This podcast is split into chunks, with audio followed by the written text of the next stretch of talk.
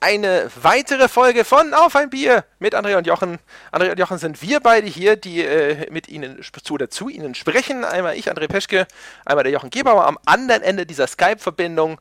Beide derzeit beziehungsweise ehemals bei der GameStar langjährige Spielejournalisten. Wir reden über Spiele und heute interviewen wir uns gegenseitig.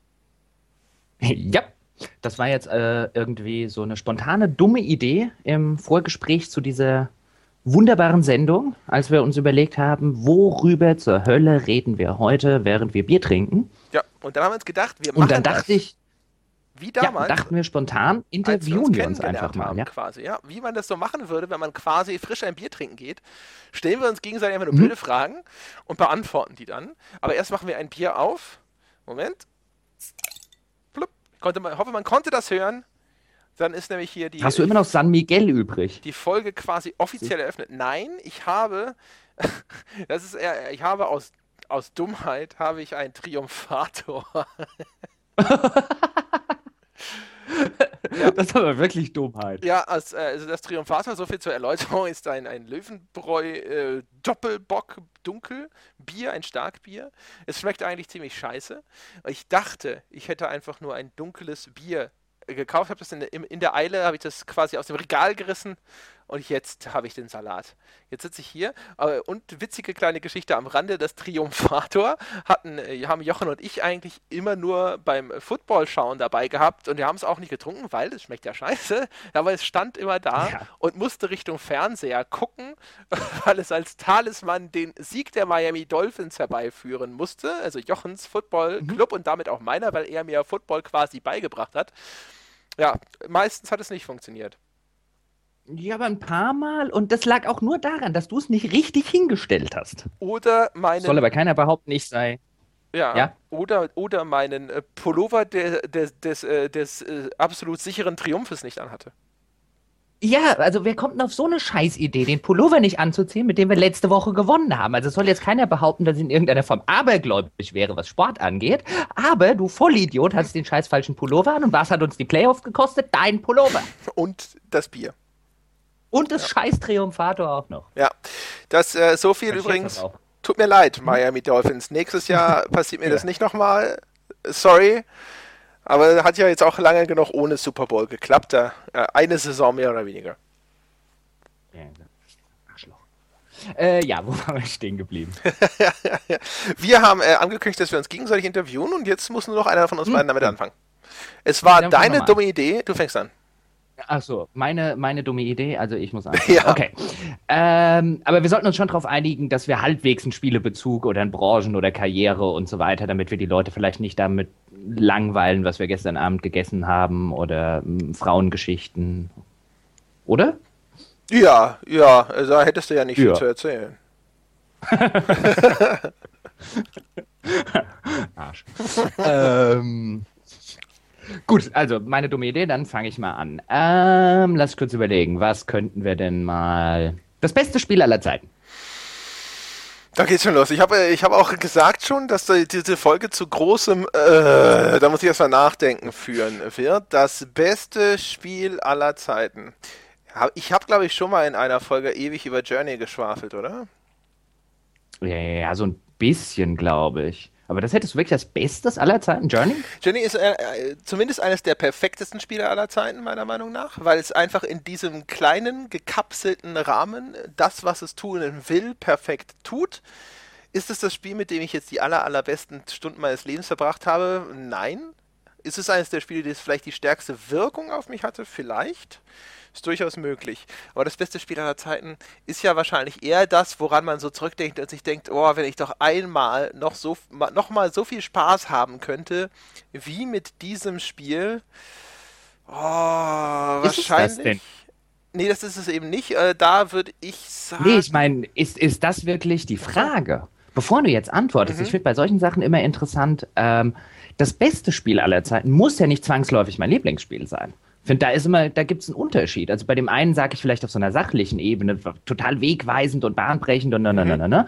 Aber mit einem anderen hatte ich vielleicht mehr Spaß. Naja gut, ich meine, wenn du jetzt natürlich, äh, wenn du mir die Frage offiziell irgendwo stellen würdest, also wenn ich jetzt quasi so als GameStar-Chefredakteur antworten müsste und das aus so einer professionellen Sicht, dann würde ich eine andere Antwort geben als aus einer persönlichen. Aber das ist ja unser Podcast, also ist hier alleine meine Präferenz maßgebend, hätte ich gedacht. Das heißt mhm. dann, und deswegen ja, hätte ich jetzt für mich die Definition äh, angelegt, was ist denn das Spiel, von dem ich, wo ich, äh, wo ich, ja, wo ich am meisten Spaß mit hatte, so insgesamt. Ha. Boah, ich muss mich halt für irgendwas entscheiden und auf die, in, in der Schnelle Zeit sage ich jetzt mal Super Mario Bros. 3. Das war, ich Gott hatte ich viel Spaß. Es war auch eines von diesen Spielen, die so äh, zwischen Frust, oh, diese Sonne in dem Wüstenlevel, die dann irgendwo immer in so einem erratischen Sinuskurvenbewegung runterkam und dich immer erwischt hat, oder der dreckige Fisch in dem einen Level, wo das Wasser hochstieg und da musste man immer springen und dem scheiß Fisch ausweichen, das hat mich umgebracht. Aber Gott hatte ich viel Spaß mit dem äh, Spiel. Es ist quasi die, die perfekte Ausführung der Super Mario Bros. Formel. Nein, ist es nicht Super Mario World, 16-Bit-Fans. Das äh, NES Super Mario Bros. 3 ist im Kontext seiner Zeit an den Möglichkeiten der Konsole viel besser.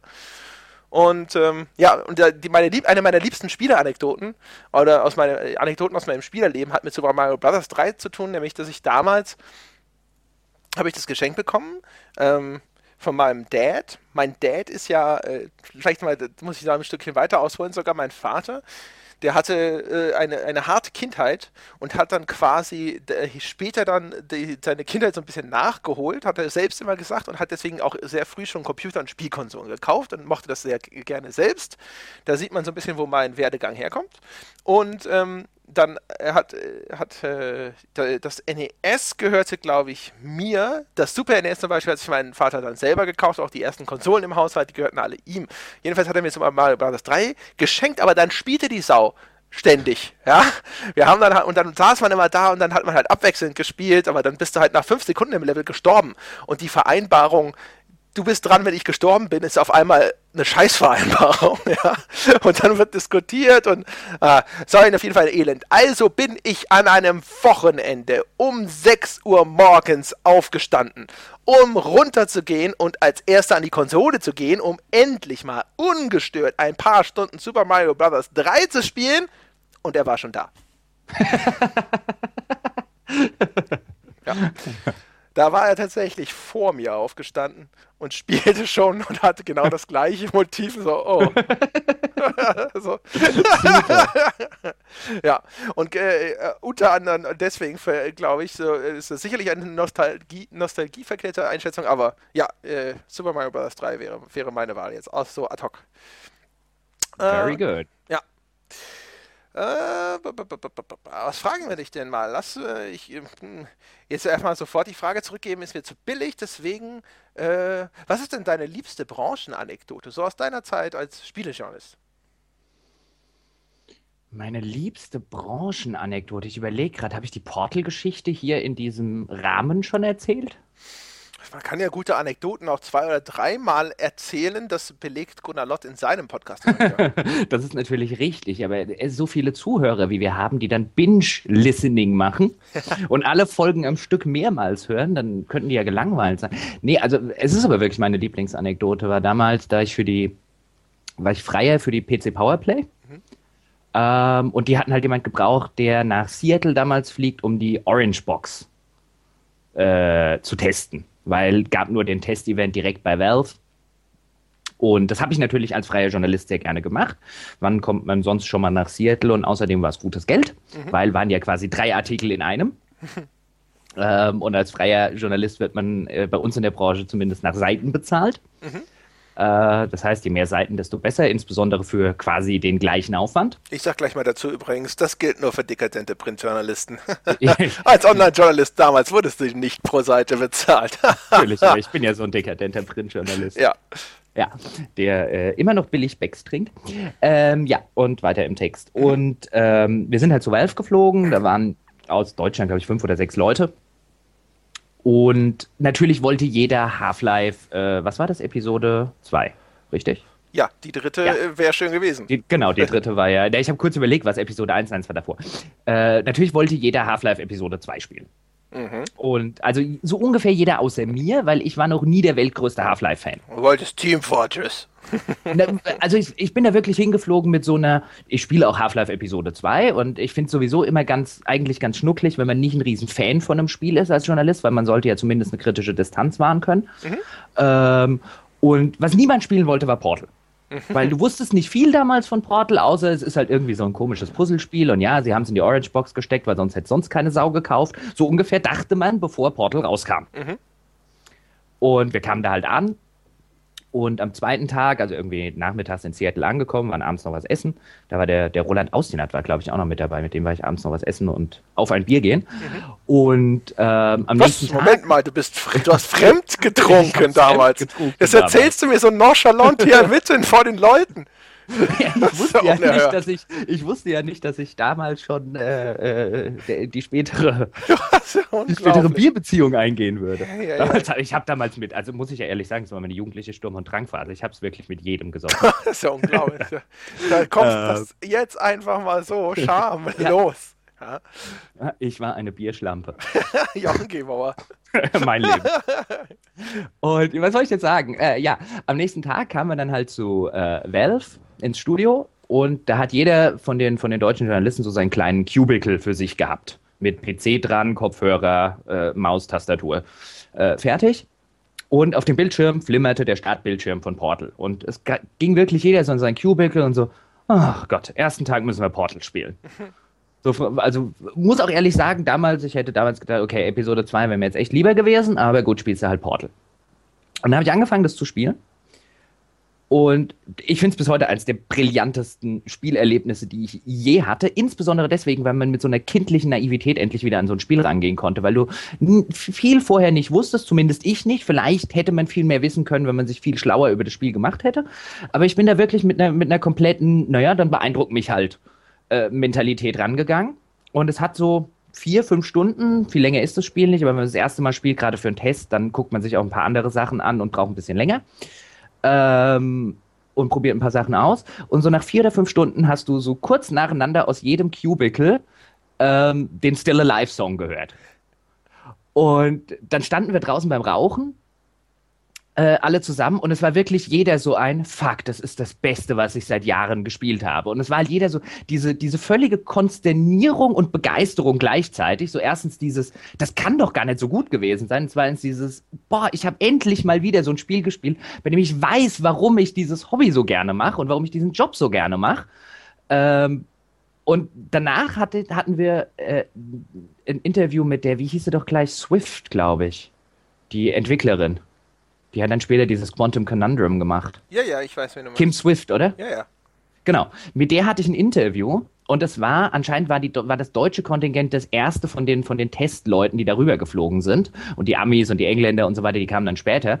Und ich hatte das erste Interview mit ihr. Mhm.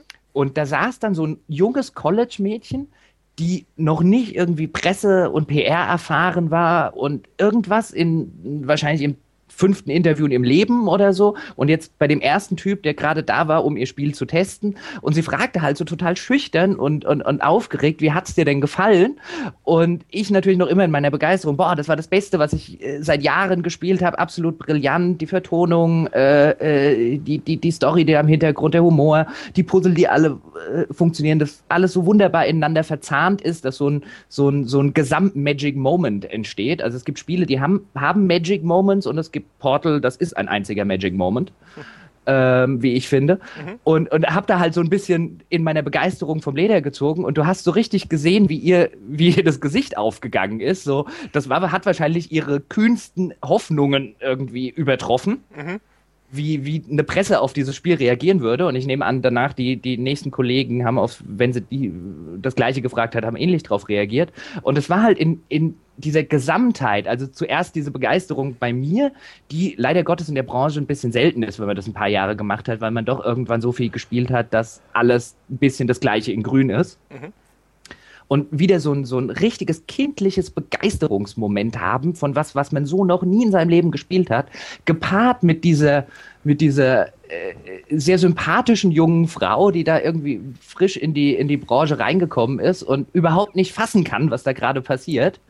Ähm, das war, das war wesentlich schöner als, als Erlebnis und als Anekdote, als alle von den äh, äh, boah, war das scheiße da und boah, war das grässlich da und ich könnte jetzt über den herziehen Geschichten, die ich erzählen könnte. Du willst mir also tatsächlich erzählen, du standest dort mit einer Gruppe aus Spielejournalisten und nicht einer hat gesagt, na, also so gut war es noch auch nicht. Nein, nicht einer. ist, äh, Wir sind auch nach dem Rauchen, sind alle ja. wieder hoch, um noch und noch und noch mal diesen Portal-Song zu hören. und ich bin, ich weiß noch, ich bin heimgekommen und äh, muss natürlich gleich meinem besten Kumpel Paul irgendwie erzählen, wie fantastisch und so weiter das ganze Ding ist. Und auch sonst jedem, der nicht bei drei auf den Bäumen war. Und wie, viel, wie vielen Leuten ich auf den Sack gegangen sein muss, indem ich, kaum dass das Spiel draußen war, überall ihnen diesen Song gezeigt habe. Weil das, das war halt echt dieses i-Tüpfelchen am Ende, dieses, dieses quasi äh, Ständchen, was dir dann Gladys ja. noch spielt. Ja, ja. Das, das hat wirklich dem Ganzen, das Ganze zu einem so runden Ding gemacht. Ich saß da wirklich, mir geht, da geht einem richtig das Herz auf fantastisch. Das, ja, erinnert, das mich, erste Mal. Ja. erinnert mich übrigens an, äh, an zwei Dinge. Erstens, ich habe die Kim Swift damals nicht getroffen, aber später bei Quantum Conundrum. Und mhm. da sieht man mal, wie schnell diese Branche die Leute zugrunde richtet, weil da war sie äh, kein äh, unbefangenes College-Mädchen mehr, sondern eigentlich relativ normales Entwicklerinterview. Und ähm, vielleicht sogar ernüchternd, weil nämlich bei ihrem zweiten Spiel war das so äh, eher so ein ja, das, ähm, das könnte schon, äh, äh, ja, äh, mal gucken, ne, wenn es fertig ist. ich fand Quantum Conundrum aber ziemlich gut. Es war schon nett, aber das ist nicht so ein Portal-Ding. Du gehst da nicht raus und denkst, oh mein Gott! Nee, das ja. nicht, aber es war schon nett. Ja. Und, äh, aber ich hatte das einzige Mal, glaube ich, ich müsste jetzt sehr lange nachdenken, wo ich was ähnliches erlebt habe wie du, ist witzigerweise war ein kompletter Zufall. Und zwar war ich bei In Exile, um Hunted zu spielen. Hunted the Demon Forge, dieser Koop-Kram von denen, der eigentlich ein ziemlich mittelmäßiger oh, Jesus, Kram ja. war, ne? Und traf dort einen, ja, ich habe den Namen gerade nicht mehr präsent, weiß es nicht mehr, wie der Mann hieß. Äh, also ich werd, würde es nur, nur versauen. Auf jeden Fall traf ich einen Mitarbeiter von In Exile. Ne? Also wissen die Leute, die jetzt auch Wasteland machen, Wasteland mhm. 2 und so. Und äh, hatte aber den Termin mit jemand anderem und musste so ein bisschen warten und der stand da halt und spielte so ein bisschen und sowas. Und dann meinte ich so zu ihm so, hier, in Exile, ihr habt doch auch das Bard's Tale Remake gemacht, ja? Und äh, er so, ja, ja, genau. Und hab ihm so keine Ahnung, zwei Minuten lang erstmal erklärt, dass ich zwar weiß, dass das Spiel so spielmechanisch äh, nach einer Zeit ziemlich kacke wird, aber wie großartig der Humor in dem Spiel ist, wie toll geschrieben ich das fand, was für eine tolle Parodie auf Rollenspiele das war und wie absolut awesome diese Musical-Nummern da zwischendrin sind. Mhm. Ja? Und dann so zwischendrin und, und, und er hörte sich das so an und meinte so, das meiste davon habe ich geschrieben, danke.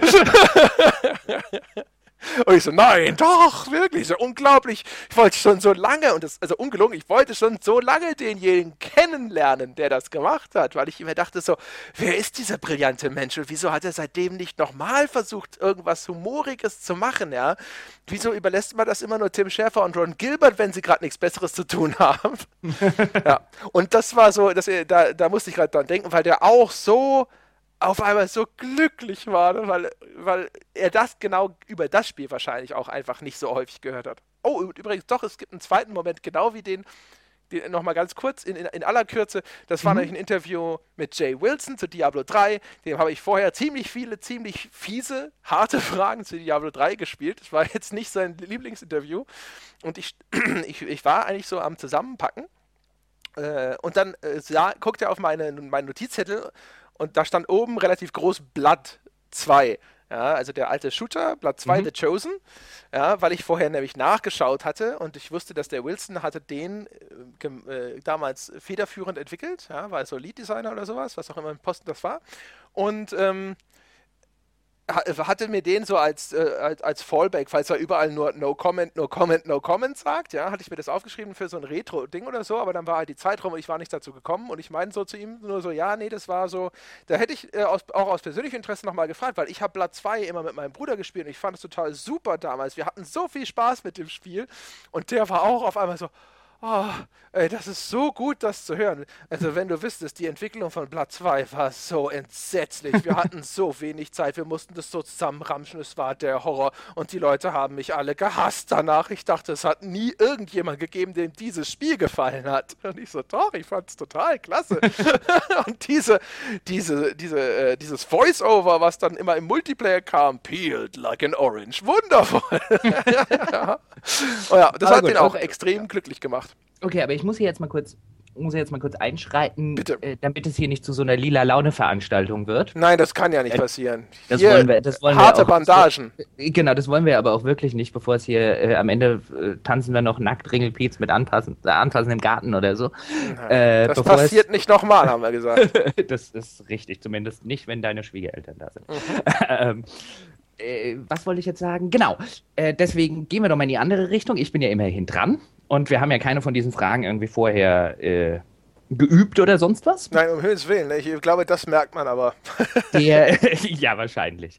Ähm, der, die schlimmste Person, die du im Laufe deiner Karriere in dieser Branche getroffen hast. Du musst keinen Namen nennen, du darfst es auch umschreiben, mhm. aber mhm. wenn du ihn nennen willst, mhm. ist er gerne genommen.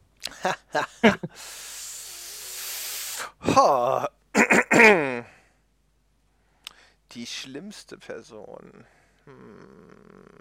Ich hätte mir die Frage stellen können, hätte ich jetzt über, ach, hätte ich da jetzt vom Leder ziehen können. Schön wäre das gewesen. Es gab ja, ich muss ja gestehen, es gibt nicht so wahnsinnig viele. Es gab einen Entwickler, der tatsächlich bei mir ein bisschen auf der Shitlist stand damals. Oder für eigentlich müsste, gehört er da immer noch hin. Äh, ich bin jetzt ein bisschen im Zweifel, ob ich den namentlich nennen sollte.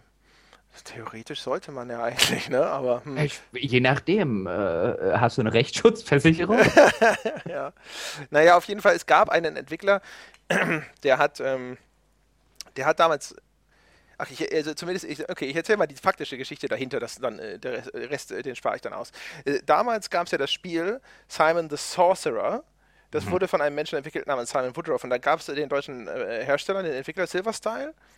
Äh, der hat diese, der hat diese Adventure-Reihe fortgesetzt. Ich glaube, das war dann der vierte Teil, Simon the Sorcerer 4 damals, glaube ich. Das, damit haben die dann weitergemacht, ja. Ich glaube, es gab ja eins und zwei, die waren gut. Dann gab es diese 3D-Geschichte, damit ist das gestorben.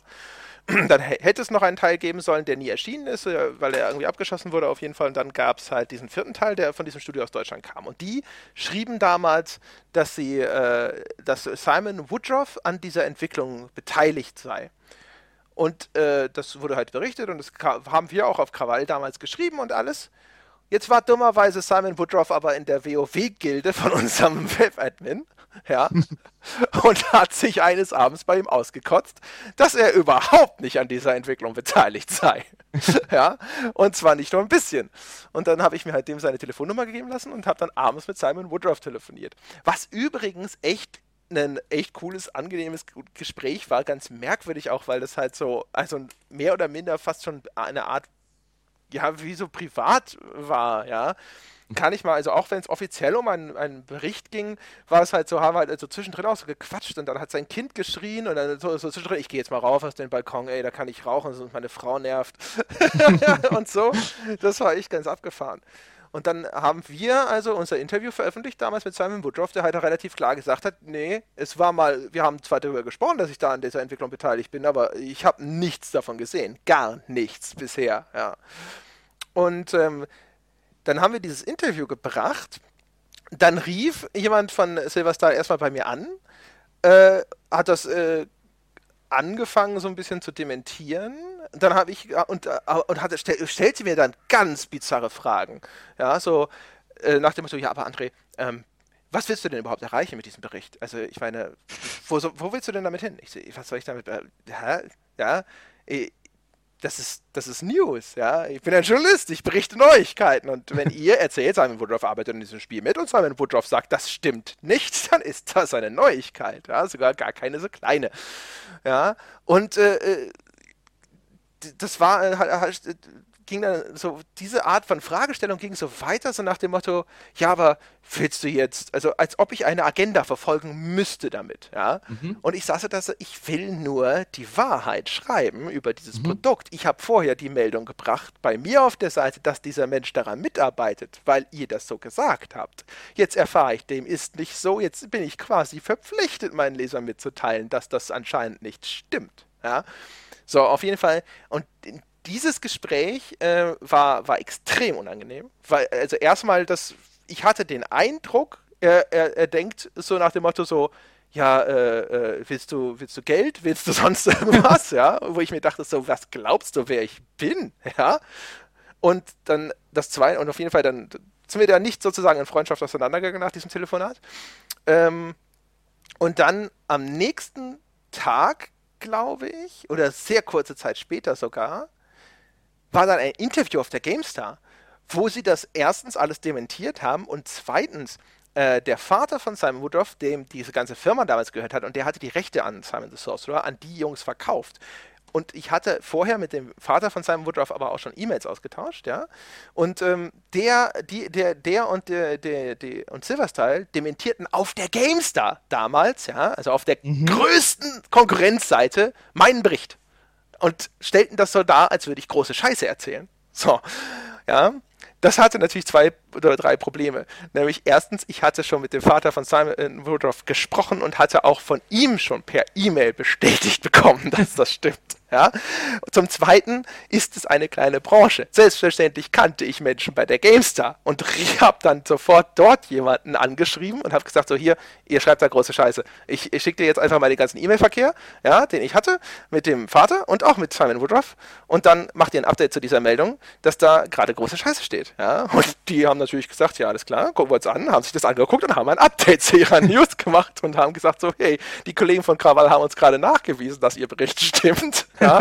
hm, merkwürdig. Ja, ja und das, äh, das war, keine Ahnung. Und ich fühlte mich so dermaßen verarscht damals, dass, äh, ja, das habe ich denen damals tatsächlich extrem übel genommen, dass sie dann auch noch versucht haben, das, das war meine Interpretation dieses Interviews, mich als Lügner darzustellen. Also das war so, dass ich danach immer, äh, wenn äh, Silverstyle gibt es ja jetzt nicht mehr, aber nachdem die, die haben ja dann auch den Simon Sorcerer 5 und so rausgebracht und so, ich habe immer nur äh, Mitarbeiter von mir zu die, den Terminen geschickt, weil ich selber kein Produkt von denen mehr besprechen wollte, weil ich eindeutig nicht mehr objektiv war. Hm. Das ist eine, die, die Story kannte ich echt noch gar nicht. Warum ja. hast du mir die nicht mal bei Bier erzählt? Wir haben nun wirklich genug dafür getrunken. ja, ja, kannst mal sehen, ja. Ja, das war auf jeden Fall, meine Güte, da war ich, äh, das, äh, ja. Aber das, äh, was du zumindest über das, das Telefongespräch äh, erzählst, klingt jetzt nicht ganz äh, wie was, was ich jetzt auch noch nie erlebt hätte. Das hast du, also dieses, dieses, dass dir unterstellt wird, dass du eine Agenda hast. Mhm oder ja haben müsstest, das hört man ja immer mal wieder raus, wenn man äh, äh, mit Herstellern, gerade bei irgendwelchen, wenn, wenn du dann einen am Apparat hast, der mal gerne über die Wertung reden äh, äh, möchte, die man seinem Produkt gegeben hat. Und da hast du ja häufiger so ein, ja, aber gerade das, da, da fühlte ich mich ja dran erinnern, wo du gesagt hast, ja, aber wo willst du denn damit hin? Mhm. So ein, eh, ich habe gesagt, wie ich das Produkt finde. Ja, aber wo willst du denn da, also, und da, dann halt diese bizarren Fragen, wohin das irgendwie führen soll, wo man dann auch denkt, willst du jetzt von mir hören, eh, ja, ich kann auch noch drei Prozent mehr geben, wenn du mir 3000 Euro überweist. Oder was willst du jetzt von mir hören? Und you're not gonna hear it. But, äh, äh, also dieses, dieses, äh, das ist mir schon häufiger äh, begegnet, auch nicht nur, nicht nur in den PR-Leuten, so dieser Gedanke, die Presse habe ja eine Agenda. Also dieses, dieses, ich, ich gehe da ja auch immer so ganz naiv, wie du es jetzt gerade geschildert hast, so an die Sache ran. Mein Job ist es, die Wahrheit zu sagen. Zumindest so, wie ich sie sehe. Wenn, wenn wir über eine Produktbesprechung reden oder ansonsten, wenn wir über News reden, halt die Wahrheit zu berichten. Und dieses Konzept scheint bei einigen Leuten auf sehr, sehr großes Unverständnis zu stoßen. ja.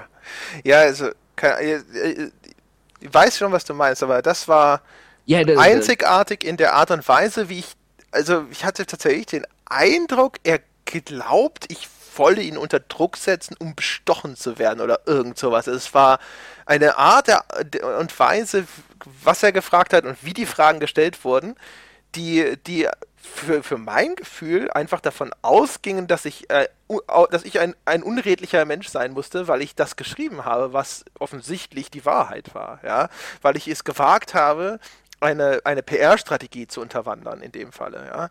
Also das war so bizarr, das habe ich von, von keinem anderen Hersteller erlebt, Gottlob, weil dann, also wie gesagt, also das war, ja, sehr, ja, also auch natürlich jetzt auch die ganze, die ganze Tonlage, also so, wo ich mir dachte, wenn ja, wenn jetzt jemand wenigstens reumütig angerufen hätte und gesagt hätte, so, ja, ey, weißt du, wir haben vor, wir schicken das dem, ja, der ist jetzt nicht von Anfang an dabei gewesen, das wäre jetzt aber noch, der hätten schon sein Feedback eingeholt, ne, ne, ne, ne, ne, ne, ne, oder sonst irgendwas, ja. Es gibt ja verschiedene Möglichkeiten, wie man darauf reagieren kann. Und vielleicht war das ja auch nicht so, also ich weißt du, vorher hätte ich ja sogar gedacht, so oder so ähnlich ist es gelaufen, weißt du? Mhm. Sie haben sich gedacht, hey, wir, äh, wenn wir nicht, den, wenn die Leute hören, das kommt von irgendeinem relativ unbekannten Studio, jetzt die Fortsetzung von Simon the Sorcerer, dann sagen die, ey, aber wenn es nicht vom Originalentwickler kommt, dann will ich das nicht.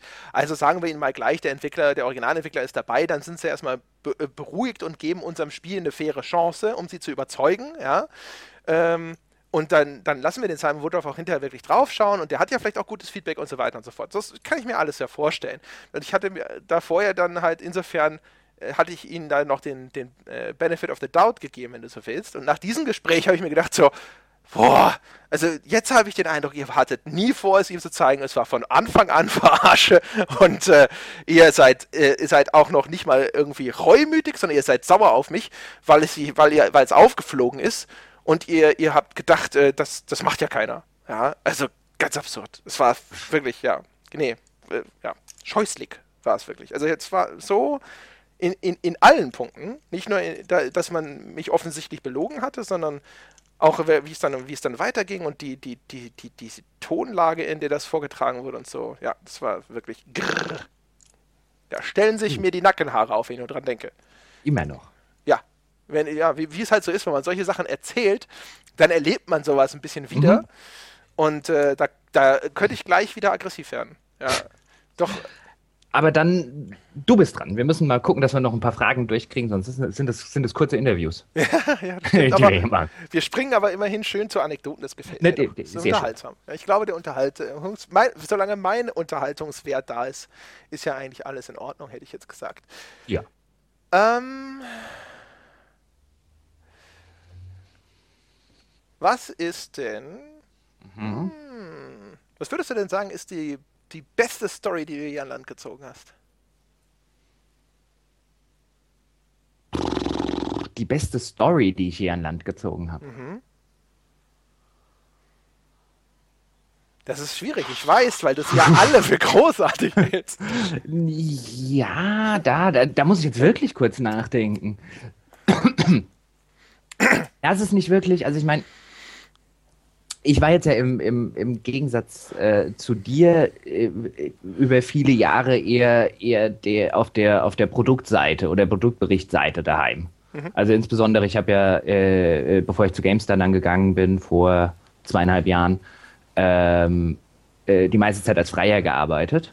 Mhm. Und als freier Journalist bei uns in der Branche bist du ja eher weniger derjenige, der die großen News an Land zieht und die großen Enthüllungsgeschichten, mhm. weil dir dafür in, den, in vielen Fällen einfach die täglichen Connections fehlen. Mhm. Also du kennst zwar Leute, aber du bist halt nicht in diesem, in diesem ganzen täglichen Gerüchteküchen äh, Spaß dabei. Mhm.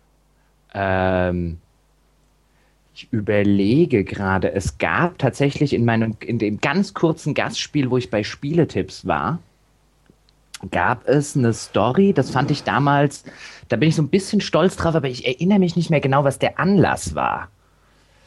Es war irgendeine, irgendeine netzpolitische Geschichte, die auch mit, äh, mit Spielen zu tun hatte. Gott, was war denn das?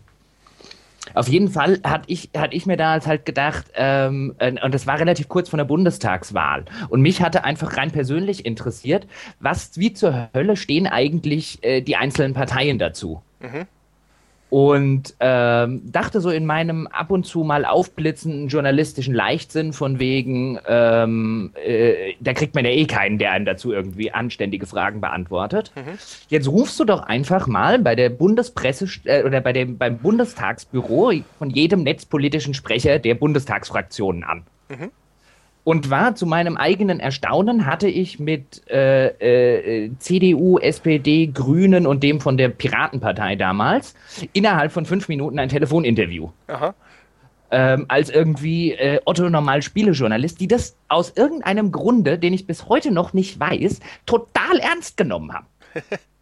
Also ich nehme an, ich habe irgendwie aus Versehen in irgendein Wespennest gestochen im Hinblick auf ein, oh Gott, wenn irgendwie das so netzpolitisch und so weiter rauskommt, da war wahrscheinlich in diesem ganzen Gesetzesentwurf, ich müsste echt mal nachlesen, worum es ging, äh, äh, hing wahrscheinlich noch irgendwie ein Rattenschwanz dran, der mich dann gar nicht großartig interessiert hat, aber mhm. die irgendwie nur gehört haben, oh Gesetzesentwurf XY und irgendein Fachjournalist, weil die hat natürlich keine Ahnung, wer zur Hölle ich war oder für welche zur Hölle Magazine ich schreibe mhm. äh, oder schon geschrieben habe, will sich darüber unterhalten und dann hattest du halt irgendwie eine, eine Interviewgeschichte, äh, die ich sonst eher selten hatte, weil ansonsten irgendwie Politiker, das weißt du ja wahrscheinlich selber, gerade als Spielejournalist irgendwie an ein Interview zu kriegen, ist nicht einfach. Mhm. Ähm, das würde mir jetzt einfallen.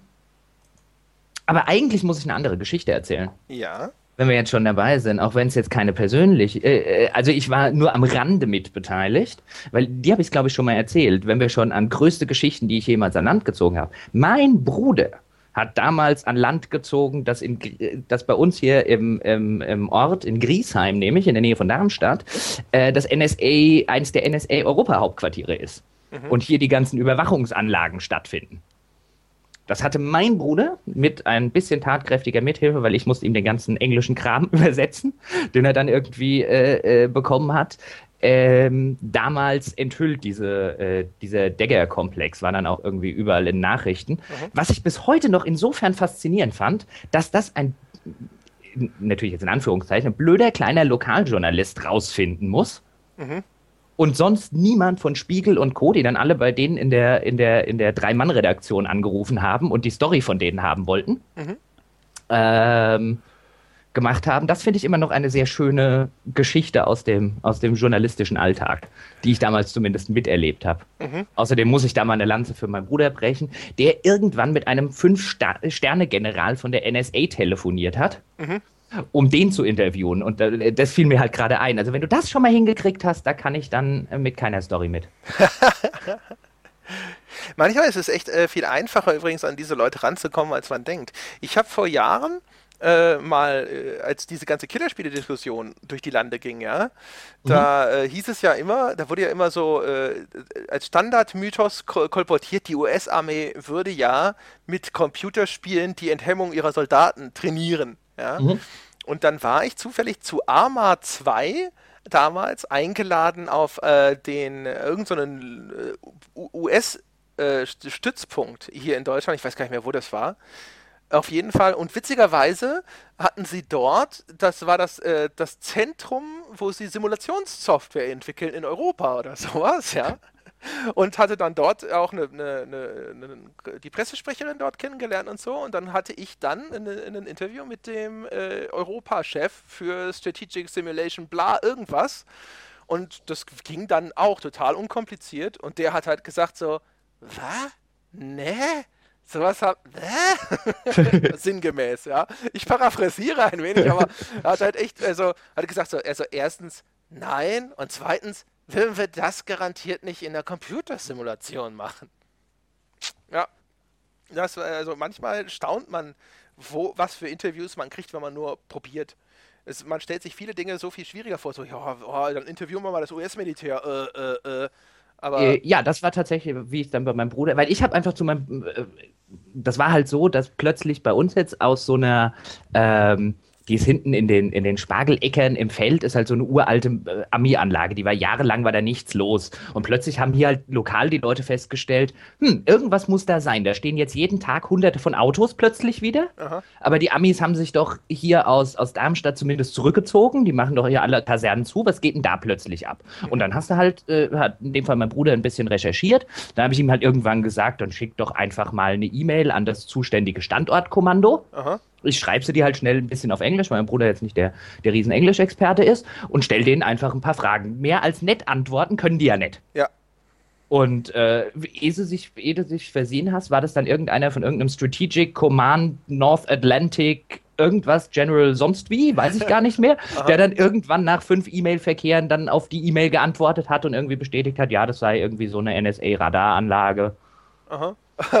Und wo ich dann auch gedacht habe, das entsteht dann halt aus einer, weil du es halt gerade so schön gesagt hast, Anna, naja, mehr als nett antworten können sie ja nicht. Also schreib jetzt, schick halt die E-Mail hin. Ja. Ja, ja, ganz genau. Aber versuch mal bei Ubisoft einen Game Designer ans Telefon zu kriegen. Ja, das ist nicht so, nicht so einfach. Mhm. Dazu hätte ich übrigens auch noch eine ganz witzige Anekdote anzubieten. Dann mach's schnell, bevor ich meine nächste Frage stellen muss. Du kannst dir mal nachdenken, dran. und zwar, ähm, äh, das ist auch so ein Ding. Ich, ich, war nämlich 2000 äh, war ich ja ganz frisch ge geadelter Spielejournalist geworden und äh, wusste noch gar nicht, wie diese ganze Organisationsstruktur normalerweise ist. Denn normalerweise ist es ja so, du wendest dich an die PR-Abteilung und die vermittelt dir dann das Interview mit irgendwem in der Firma. Die, du sagst denen halt, was du gerne wissen willst und sie suchen dir dann im Idealfall einen passenden Ansprechpartner raus. Mhm. Ähm, was ja jetzt, jetzt per se erstmal äh, völlig in Ordnung ist, sozusagen, ja. Ähm, häufig äh, besorgen sie dann auch mal einen totalen Klappspaten, dann fängt es dann natürlich an, nicht mehr in Ordnung zu sein. Auf jeden Fall, aber damals war es dann so, dass äh, Soldier of Fortune in Deutschland veröffentlicht werden sollte. Und ähm, da war schon klar, dass das in Deutschland gar nicht erscheinen wird. Und dann äh, gab es auch keine Interviews oder sonst was, ja. Und die, die hiesige Presseabteilung hat halt quasi gesagt, das existiert für uns nicht, ja da habe ich halt dann einfach mal bei Raven Software angerufen in den USA mhm. und habe halt gesagt, so, hier, Servus, äh, Spielejournalist, la la la la la, äh, wollt mal hier äh, ein paar Fragen stellen und sowas, ja. Und dann so, ja, alles klar. Und dann habe ich dann halt mit Ken Hoekstra von Raven damals am Telefon gesprochen, ja, und hatte dann halt auch so mein Interview. Ähm, und dachte mir dabei auch irgendwie gerade gar nichts, ja und erfuhr dann erst später, dass, dass, äh, dass dann äh, jemand bei meinem Chef angerufen hatte und gesagt hat, was ist denn hier los? So hin, hinter unserem Rücken, das geht aber gar nicht.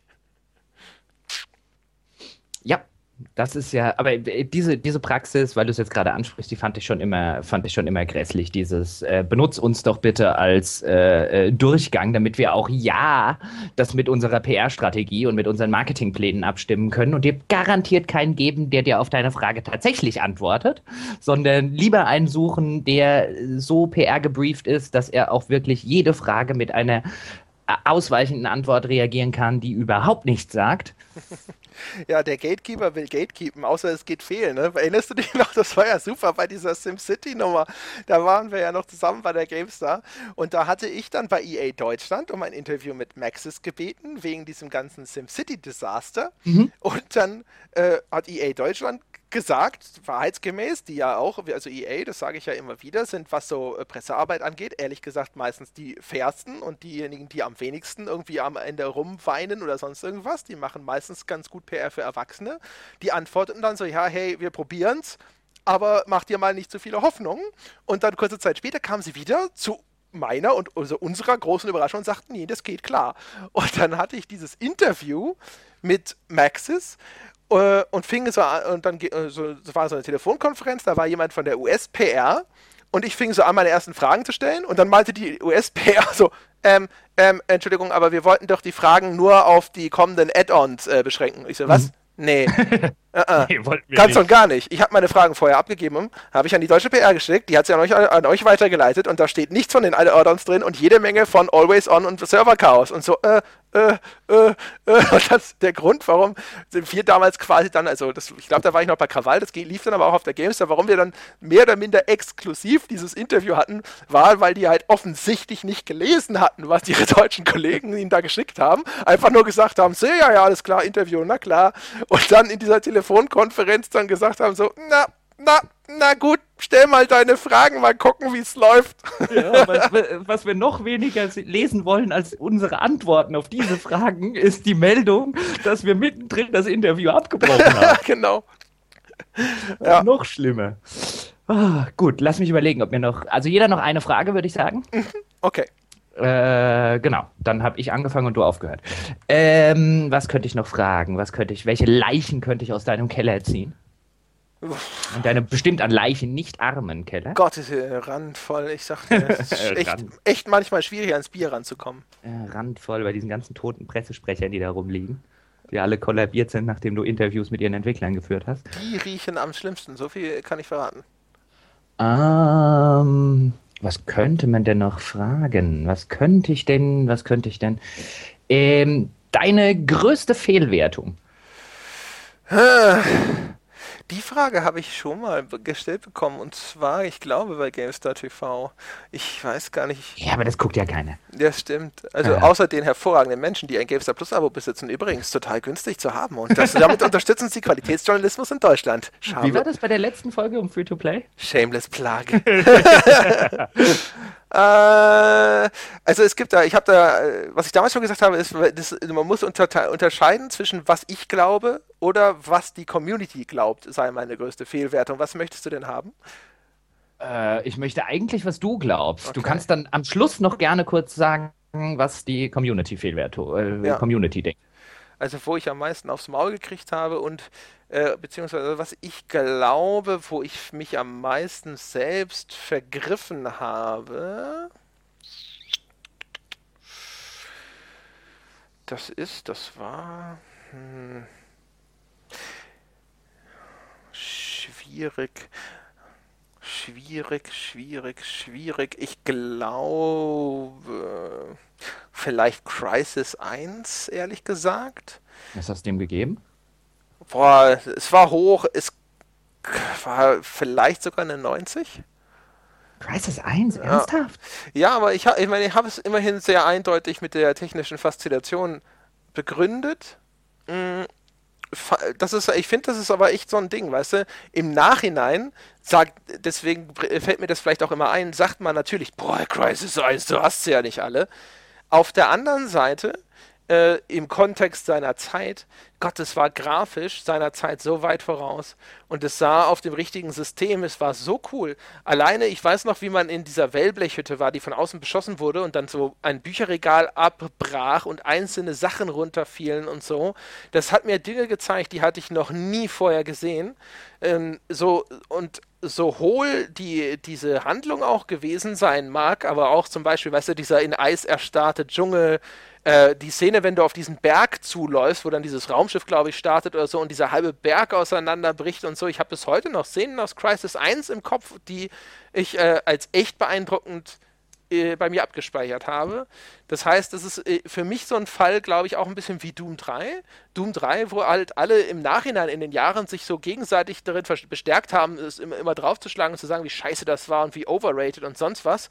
Und wenn man es dann aber nochmal spielt, so ultra scheiße ist es selbst heute nicht mal und dann in seiner Zeit, na, wer weiß, keine Ahnung, aber so im Nachhinein ist halt schwierig, ne? Wenn man ich habe auf, sie war auf jeden Fall insofern verkehrt, weil ich dann die Grafik so stark in Betracht gezogen habe oder von mir aus die daraus resultierende Atmosphäre, wie ich das sonst bei fast keinem Spiel getan habe, ähm, was die Wertung wahrscheinlich objektiv falsch macht. Auch wenn natürlich jetzt die Grafik bei dem Spiel so stark im Vordergrund steht und so viel geleistet hat wie bei fast keinem anderen Titel. Deswegen eine schwierige Diskussion. Aber das ist so das Erste, was mir immer so einfällt, wo ich mir immer dachte, denke so, mhm. ah, ah, ich wünschte, da hättest du nicht ganz so tief in die, in die Wertungskiste gegriffen. Und was, was wird jetzt die Community sagen? Die Community hat mir am meisten die Ohren lang gezogen, weil ich dem, dem Arcania, dem Gothic 4 damals eine 80 gegeben habe. Weil ich gesagt habe, ist mir scheißegal, ob das ein Gothic ist. Ich bewerte das einfach nur als Spiel. Ich finde, das ist ein ziemlich ordentliches Hack and Slay. Und alle haben gesagt, du musst es bewerten daran, wie gut es den Anspruch erfüllt, ein Gothic zu sein. okay, was Unsinn ist. Was ich halt für Quatsch gehalten habe. Zumal ja da nicht riesig Gothic 4 auf der Packung stand, sondern es war ja sogar relativ klein, ja. Sie haben ja da noch mehr Anstand bewiesen als dann später jetzt bei Sacred 3 zum Beispiel. ähm, wo dann halt, wo ich das viel eher nachvollziehen konnte, wenn man sagt, wenn da Sacred 3 draufsteht und es gar nicht mit den Vorgängern in Einklang zu bringen ist, das ist ein äh, stärkerer Makel. Wobei auch da wäre ich geneigt zu sagen, dass man das nicht in die Wertung einfließen lässt. Das kann man sehr deutlich machen in dem, was man darüber schreibt, aber die Bewertung des Spiels, die ja dem Bekunden nach eine Spielspaßwertung sein soll und die Qualität des Spiels bemessen soll, äh, die jetzt deutlich nach unten zu ziehen, weil der falsche Name auf der Packung steht, da wäre ich nach wie vor äh, zögerlich. Hm, da wäre ich allerdings bei dir. Also ich denke, mein Sacred 3 war ja noch während unserer gemeinsamen Zeit bei der, bei der GameStar. Mhm. Ich glaube, ich hatte damals sogar im, im Editorial von einer Ausgabe auch über die, mein, die wussten ja vor allen Dingen auch, wie ihr Produkt wird. Und dann, dann gab es ja, gab's ja ein, ein Embargo irgendwie noch zum Release und du durftest keinen Test drin haben und du durftest halt, weil die halt wussten, wie die, wie die Kritik auf ihr Produkt ausfällt, so ein, nein, das ist kein Sacred. Mhm. Und ähm, wo du dann natürlich nicht willst, dass vor dem Verkaufstag, wenn du groß mit der Marke Sacred wirbst, den Leuten erklärt wird, dass es gar keins sei. Ja. Das äh, hätte natürlich die Marketingstrategie, dort Sacred 3 draufzuschreiben, etwas ruiniert. Aber für den Spielspaß sollte es in der Tat, ich meine, solange man schreibt, sehr deutlich schreibt, dass es zumindest ein leichter Etikettenschwindel ist, mhm. ähm, sollte das auch nicht im, sich im Spielspaß wiederfinden. Da wäre ich d'accord. Ja. Okay, bin ich dran? Du bist dran. Okay. Hm. Hm, hm, hm, hm, hm, hm. Tja, lass mich mal nachdenken. Was frage ich dich denn? Was ist denn der Rausschmeißer jetzt? Mich würde ja total, äh, mich würde es ja interessieren, hättest du überhaupt, wenn ich dich das gleiche frage, eine Fehlwertung, die du nennen würdest? Also erstens gilt das nicht, die gleiche Frage zu stellen. Das ist wie früher bei Wahrheit oder Pflicht. Das, dann kommt die Antwort, das habe ich schon gefragt.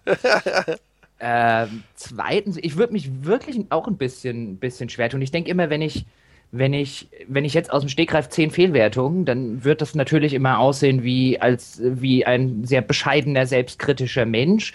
Allerdings bin ich auch der Meinung, wenn ich zehn hätte, müsste ich mir Gedanken drüber machen, ob ich den richtigen Job habe.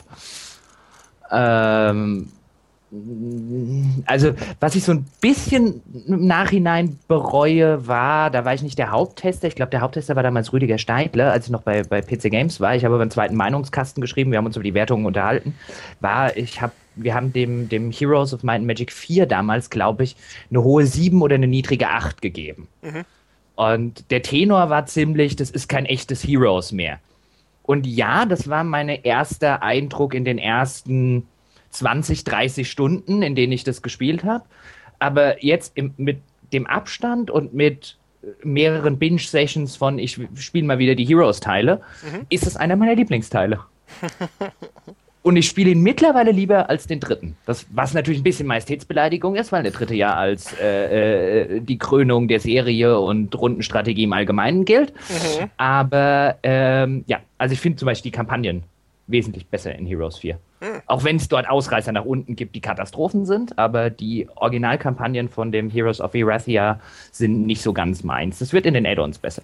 Ich glaube, inzwischen ist es aber sehr rehabilitiert. Nachdem die anderen Heroes erschienen sind, ist, glaube ich, Heroes 4 auch inzwischen in einem viel besseren Standing angekommen. Heroes, Heroes 4 hatte halt damals das Problem, sie haben halt viele Sachen, die Heroes 3 gemacht hat. Du hattest ja damals zum Beispiel die Sache, ich musste mich auf jedem Kreaturenlevel für eine von zwei Kreaturen entscheiden. Und was habe ich das am Anfang gehasst? So, ich will alle Kreaturen bauen. Ja.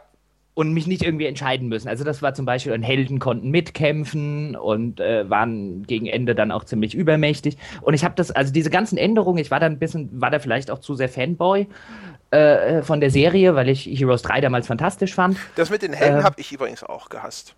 Und ich, ich habe halt diese ganzen Neuerungen gehasst wie die Pest und dann irgendwie, als ich dann mal drei, vier Jahre später äh, wieder rausgekramt habe, äh, und gesagt hat, komm, jetzt spielst du es mal mit den ganzen Add-ons, die erschienen sind und so weiter, ich irgendwann festgestellt, hm, du warst damals ein bisschen zu kritisch und hm, warst vielleicht zu viel Fan, um die kritische Distanz zu wahren und erstmal bei einer Änderung zu sagen, nur weil sie mir auf den ersten Blick nicht gefällt, muss sie nicht gleich scheiße sein.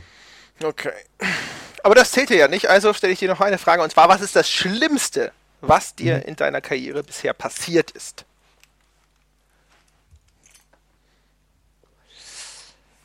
Passiert. Mhm. Ähm, ich nehme an, da müsste ich, lass mich mal kurz überlegen, ob mir noch. Also ich hatte eigentlich, äh, um das vorwegzuschicken, äh, zumindest in der Branche eine äh, rückblickend eine relativ gute Karriere im Hinblick darauf, dass mir nicht irgendwie dauernd Scheiße passiert ist. Also ich glaube, es gibt äh, Leute, die ich am Anfang in der Branche kennengelernt habe, so die alteingesessenen Printjournalisten, die, die, da können viele eine Horrorstory nach der nächsten erzählen. ähm, das habe ich gar nicht so groß. Also was wahrscheinlich das, der, der, der schlimmste Abschnitt in, äh, meiner Karriere in der Branche war, war das Jahr oder das Dreiviertel, ich müsste nachgucken, wie lange es gewesen ist, dass ich bei Spieletipps war. Das war von vorne bis hinten eine Katastrophe. Ja, elaborieren Sie so weit wie möglich. Äh, ich, ich, ich will halt nicht so weit elaborieren, auch wenn die in der Zwischenzeit, glaube ich, verkauft wurden. Ich glaube, Giga hat die übernommen. Äh, ähm, ja, oder die Firma hinter Giga, aber das weiß ich nicht genau. Genau, auf jeden Fall, äh, die wurden an Giga verkauft. Ähm, das, das war teilweise auf äh, einer persönlichen Ebene, ähm, habe ich dort zumindest einen Menschen kennengelernt, von dem ich jetzt wirklich, und da habe ich im Laufe der 15 Jahre oder so, die ich das jetzt mache, kenne ich, hätte ich jetzt genau einen oder maximal zwei Leute, wo ich jetzt sagen würde, mit dem möchte ich nicht mal mehr äh, in der gleichen Straßenbahn sitzen. Mit denen würdest du nicht mal mehr Bier trinken, wenn sie es bezahlen? Nein, also nein, also Bier trinken würde da gar nicht. Also ja. da gab es einmal, also, also, wirklich so, so, das war halt so Bilderbuch, ähm, wie man Mitarbeiter nicht behandelt, wie man mit Leuten nicht umgeht, wie man hinter dem Rücken nicht über Leute redet.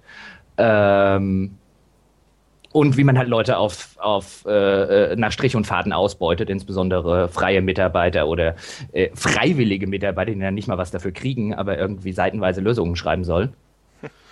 Ähm, aber oh. das war auf die, auf die, auf die Art äh, äh, sehr ernüchternd und ähm, ja. Aber, aber, aber, aber, aber, aber, ja. da gibt es doch eine Anekdote von einem, einem Auslandstrip zu einer Messe. Möchtest du die nicht erzählen? Die ist fantastisch. Äh, ich möchte sie nicht unbedingt im Detail erzählen, weil ja. ich will jetzt nicht, will jetzt nicht Sachen sagen, bei denen mir irgendwann noch oder jetzt jemand ja. mit einer äh, äh, Du hast auch keine Rechtsschutzversicherung. Genau. äh, äh, Klage wedeln ja. könnte. Lass es mich so erzählen für die, für die allgemeine Öffentlichkeit. Wir können ja also eine fiktive Geschichte erzählen von einem, einem jungen, aufstrebenden Chefredakteur namens Bert. Bleiben wir doch bei dem jungen, aufstrebenden Chefredakteur namens Jochen, der es mag sich so zugetragen haben, dass vielleicht während der Zeit, wo sich dieser Chefredakteur im Ausland, zum Beispiel auf einer Messe, zum Beispiel auf einer E3 aufhielt, Mhm. Ähm, Im Auftrag der Firma. Die Firma in der Zwischenzeit vielleicht äh, äh, und äh, Dinge kommuniziert hat nach draußen, was zum Beispiel die ähm, äh, Position des Chefredakteurs betrifft. Mhm. Äh, die so zumindest auch diesem Chefredakteur, der nicht vor Ort weilte, nicht ganz bekannt waren. um es ein bisschen äh, diplomatisch auszudrücken. Also lange Rede, kurzer Sinn. Ich glaube, ich habe es schon, oder wir haben es schon gut zusammengefasst im Hinblick darauf, äh, dass es da bestimmte Personen gibt, ähm, denen ich nicht mal mehr die Hand schütteln würde. also das war, ja. das war im Nachhinein eine absolut dämliche Idee. Ähm, das hat auch nicht zusammengepasst. Also ich habe da bestimmt auch nicht alles richtig gemacht, was, was das angeht. Ähm, aber das war, äh, das war eine ausgesprochene Schnapsidee. Hast du da gerade äh, äh, äh, so, so was ähnliches gemacht wie Fehler einzugestehen? Nicht alles richtig gemacht? Ja, das macht, äh, du weißt doch, das immer, wenn andere Leute noch zuhören, bei denen ich, äh, von denen ich will, dass sie mich für einen Arsch halten. Glauben Sie diesem Mann kein Wort. Ja. Ja. Nein, ich will, ich will nur. Also, Was ist denn, wenn, wenn ich, wenn ich es interpretieren würde? Du, du kannst mir dann auch total widersprechen, ja. Du kannst ja sagen, nein, so ist das nie geschehen. Aber also was natürlich nicht passiert ist, und das ist jetzt rein ja nur fiktiv, das, was ich mir vorstelle, anhand dieser ganz vagen Beschreibung von dir, sie haben natürlich nicht sozusagen äh, dein, äh, irgend, in irgendeiner Form mitgeteilt, dass du nicht mehr Chefredakteur bist, ohne ihrem Chefredakteur Bescheid zu sagen. Das war es nicht, richtig? Nein. Ja. ja. Nein. Das wäre ja total absurd, richtig? Ja. Das wäre vor allen Dingen auch menschlich. Das würde keiner machen. Unter aller Kanone. Nein, das, dann, wäre nein. schlimm. Nein, das haben sie zum Glück nicht gemacht, weil stell dir mal vor, wie das dann gewesen wäre, wenn du auf der E3 irgendwo hinkommst zu einem Termin und dort weiß dann schon jemand, dass du nicht mehr Chefredakteur bist, aber dir hat es noch keiner gesagt. Das Das wäre. wäre das wär wirklich, eine- das wäre auch eine total unangenehme Situation. Stell dir das, also da, in die Lage will ja keiner Also- geraten. Nee, also ich meine, das, das wäre so peinlich. Ich glaube, an der, an der Stelle, Ja, ja, da, an der Stelle würde man dann irgendwie sowas denken, wenn ich jetzt eine Dachlatte hätte ja. Und Du äh, denkst ein häufig über Flugzeug. Dachlatten nach, ne? Latten Ja. spielen schon eine große Rolle so in, deinem, In, in, in, ja, in, in deiner Leben. Fantasie, ja. Nein, und warum ich, also ich meine, ganz ernsthaft, wenn du, wenn, weil du mich jetzt gefragt hast, so mit, mit Selbstkritik und so weiter, wenn ich jetzt zurückblicke, wenn du mich jetzt fragen würdest, äh, äh, was da in der, in der Zeit, wo ich dort war, ähm, was ich da jetzt großartig, ob ich da jetzt irgendwie großartig Scheiße gebaut hätte, würde ich jetzt sagen, ich weiß es nicht, aber muss natürlich im Nachhinein sagen, äh, kann natürlich immer irgendwas gemacht haben oder gesagt haben und so weiter, was bei jemand anders dann anders ankam, als ich es intendiert habe. Deswegen kann ich jetzt im Nachhinein, dadurch, dass wir auch nicht mehr Ja. on speaking terms sind, mit den äh, äh, jeweiligen Leuten, ähm, kann ich das jetzt nicht beurteilen. Aber das war jetzt halt aus meiner Sicht ähm, die, die größte Idiotie, die ich in meiner Karriere gemacht habe. Okay. Was nicht äh, bei den Leuten, die ähm, für Spieletipps schreiben und so weiter, ich habe da jetzt äh, äh, nicht irgendwie ankommen soll oder auch gearbeitet haben, dass ich irgendwie da irgendeinen Kollegen bashen will. Ganz im Gegenteil. Nein, aber das ist ja, ich, ich, mit, mit sowas hat ja, hat ja häufig nur ein sehr, sehr kleiner Kreis überhaupt was direkt zu tun. Von daher. Das ist, äh, das ist richtig. Das war aber jetzt übrigens unfair, weil du die Geschichte schon gekannt hast und mich jetzt dazu zwingst, sie zu erzählen. Das ist so eine super Geschichte. Ich habe ja aber auch äh, so vage, dass ich äh, nur mal sehen wollte, ob du sie erzählst von alleine. Und wenn du was anderes gesagt hättest, hätte ich sie dir nicht äh, abgerungen. Aber das ist eigentlich eine, ist eine der besten Geschichten, die ich je gehört habe. Es ist so schade, dass du sie nicht in der, in der, im Director's Cut erzählen kannst. So schön. Ich weiß nicht, ob ich, das wäre jetzt wirklich, ich müsste, also da müsste wahrscheinlich mal mit einem, mit jemandem reden, der sich damit auskennt. Ich weiß nicht, ob ich sie erzählen könnte. Ob das jetzt unter, darfst du nicht sagen, fällt unter äh, Verschwiegenheit und Namen nennen, äh, keine Ahnung. Und ich, äh, ernstlich, will mit denen nicht zu tun, schon gar kein Rechtsstreit. Auf den habe ich, also. Ich, äh, meine Vermutung wäre da ja diese Geschichte, es ist, äh, das ist, ja, das ist ja nachvollziehbar. Da waren ja auch damals Menschen beschäftigt, die das dann irgendwo auch belegen könnten. Also von daher, da hätte ich kein Problem. Aber ich meine, auch un- ungeachtet dessen äh, ist es ja auch immer ganz gut, mit sowas abzuschließen. Aber äh, was bleibt, ist halt immer hinter, wie gesagt, also heutzutage ich, ist es ja einfach nur eine geile Story, ehrlich gesagt. Ja, Ja, und heute, also es ist auch nicht mehr so, als würde ich irgendwie abends noch da sitzen und mir "Oh, damals war, war, war. Ja, ja. Äh, also Ja, ich habe damit schon, also irgendwann schließt du damit schon so ein bisschen ab, aber äh, irgendwann steht man halt da und, und hat so eine Liste von, die ja hoffentlich bei an, auch bei anderen Leuten nicht irgendwie riesig ist, aber man hat halt so eine Liste von Menschen, wo man gedacht hat, okay, das waren halt die Handvoll Menschen, die ich im Laufe meines Lebens mal da getroffen habe, vielleicht mal ein Lehrer hier und äh, äh, ein Chef dort und äh, vielleicht mal irgendwie jemand im Fußballverein da drüben. Äh, so hat man halt irgendwann eine, eine Liste von Leuten, wo man halt sagt, äh, mit dem nie wieder. Aber weil wir es vorhin bei mir hatten, wenn du, wenn du die Story nochmal erzählst, also jetzt konntest du sie ja nicht richtig erzählen, aber wenn du sie richtig erzählst und so geht dir das auch so, dass du dann so ein bisschen so dieses, dieses, diese alten Gefühle wieder hast. Ja, natürlich. Also wenn ich, wenn ich sie jetzt so richtig, also wenn ich jetzt, wenn ich jetzt loslegen würde, ich glaube, ich bräuchte noch drei oder vier Bier mehr dazu ähm, und mich dann so ein bisschen in diese in diese Story reinsteigere und dann eben dieses, wie du es vorher gesagt hast, Ja. dieses nochmal erleben hätte, äh, ich glaube, dann würde ich ein bisschen anders vom, vom Leder ziehen. Aber das muss man auch nicht dauernd machen. Äh, äh, es reicht, wenn man, äh, wenn man da, also ich habe, glaube ich, das letzte Mal, bevor du mich jetzt überhaupt gefragt hast, daran gedacht, als ich dir irgendwann erzählt habe. Ja, ja, ja. Ja, das ist ein, ein Glück. Würde ich mich ja rückwirkend schlecht fühlen, weil ich erinnere mich, glaube ich, auch noch ganz gut, dass ich das erste Mal, als du das erzählt hast, auch die meiste Zeit nur gelacht habe. weil das so geil absurd war. Gut, ich, äh, wenn, du's mir, wenn, wenn du die gleiche Geschichte erzählen würdest, würde ich wahrscheinlich auch lachen. Ja. Also ich erinnere mich dann eher daran, dass es halt äh, äh, an dass es halt einerseits so ein What the fuck Ja. äh, Ding ist und auf der anderen Seite eine so unangenehm peinliche Situation, ähm, äh, wo man dann halt wirklich denkt, also die, daran erinnere ich mich dann eher ungerne. Ja, man erinnert sich ja nicht unbedingt gerne an diese Momente im Leben, wo man sich sehr, sehr wie ein Trottel im Regen gefühlt hat. Das stimmt, ja, ja. Da will man tatsächlich dann im Boden versinken. Da weiß man, wo, wo das, äh, die Redewendung herkommt. Absolut. Ja, wunderbar. Aber dann haben wir ja quasi äh, doch zumindest so ein halbes Highlight am Schluss gesetzt, ja. Und ähm, dann würde ich sagen, ist die erste gegenseitige Interviewfolge eigentlich echt ziemlich erfolgreich verlaufen und äh, kommt unseren typischen äh, Wir trinken abends ein Bier-Diskussionen auch am nächsten. Ist gar keine schlechte Variante. Jedes Mal, wenn wir- ja. wenn uns in Zukunft nichts Gutes einfällt, machen wir das jetzt immer.